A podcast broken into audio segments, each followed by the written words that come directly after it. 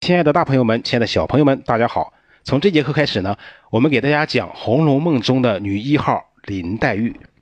曹雪芹怀着真挚的爱意和悲悯的同情，用历史与未来、现实与理想、哲理与诗情，并饱蘸着血和泪，塑造出了林黛玉这个极富诗意美和理想色彩的悲剧形象。两百多年以来，不知道有多少人为了她的命运。而洒下同情之泪，为了他的艺术魅力而心醉神迷，他就是《红楼梦》读者心目中的一位圣洁的、美丽的爱神。然而，在百花斗艳的女儿国大观园里边，有妩媚丰满的薛宝钗，有风流娇艳的史湘云，有文采精华的贾探春，有美貌不亚于其他姐妹的薛宝琴。那么，大家想一想，为什么唯有林黛玉？那样牵动人的衷肠，甚至有人因他而狂，为他而死呢？他又为什么有如此强大的艺术魅力呢？他究竟美在何处，动人在何处呢？应该说原因是多方面的，但最根本的一点就是林黛玉具有一种悲剧美。当我们说《红楼梦》是一部悲剧的时候，恐怕首先就是指宝黛之间的爱情悲剧了，其次是指那些。青春少女的千红一哭、万艳同悲的共同悲剧，而其中最悲者，莫过于黛玉之悲。真正的悲剧总是动人心魄的，因为悲剧是将美的东西毁灭给人看。越是美的有价值的人生被毁灭，其悲剧就越壮美、越深刻、越动人。曹雪芹所创造的林黛玉，形容娇美、聪明绝顶。坚贞纯情，才华横溢，并具有诗人的气质和独特的悲剧性格。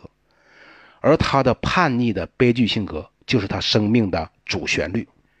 那么，为了突出林黛玉的悲剧性格，还在她未出生之前，曹雪芹就用浪漫的笔调、奇特的想象和诗意，创造了一个新奇绝妙的、亘古未有的还泪之说。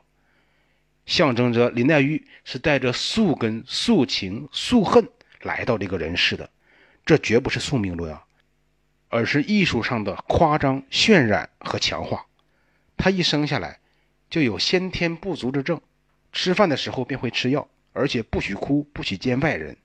命运对林黛玉太残酷、太不公平了，少年丧母，不久又丧父。只有孤苦伶仃的长期寄居在黑暗龌龊的贾府里。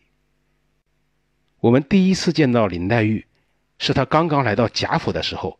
作者通过凤姐的嘴和宝玉的眼，描绘了她天仙式的人品。凤姐一见就惊叹道：“天下竟有这样标致的人，我今儿才算看见了。”在宝玉的眼里。是袅袅婷婷的女儿，神仙似的妹妹，则另有一种风范和神韵。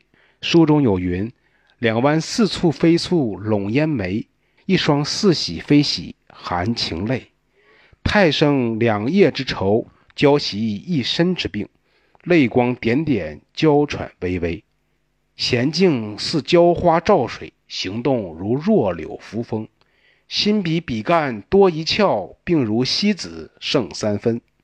曹雪芹把我们民族的审美积淀进行了新的熔铸和创造。他把杨贵妃的丰美赋予了薛宝钗，而把更富魅力的西施的清瘦之美给了林黛玉，进而使林黛玉的形象具有绝世之容。作者有意将林黛玉的外貌和西施进行了联系。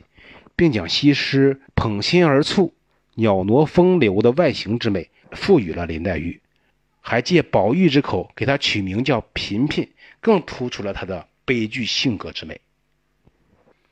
林黛玉的娇美姿容是迷人的，然而她动人心魄的、更具艺术魅力的，则是她无以伦比的丰富而优美的精神世界。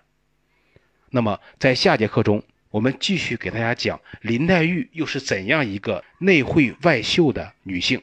这节课呢，就先给大家讲到这里，感谢大家的收听和陪伴，我们下节课见。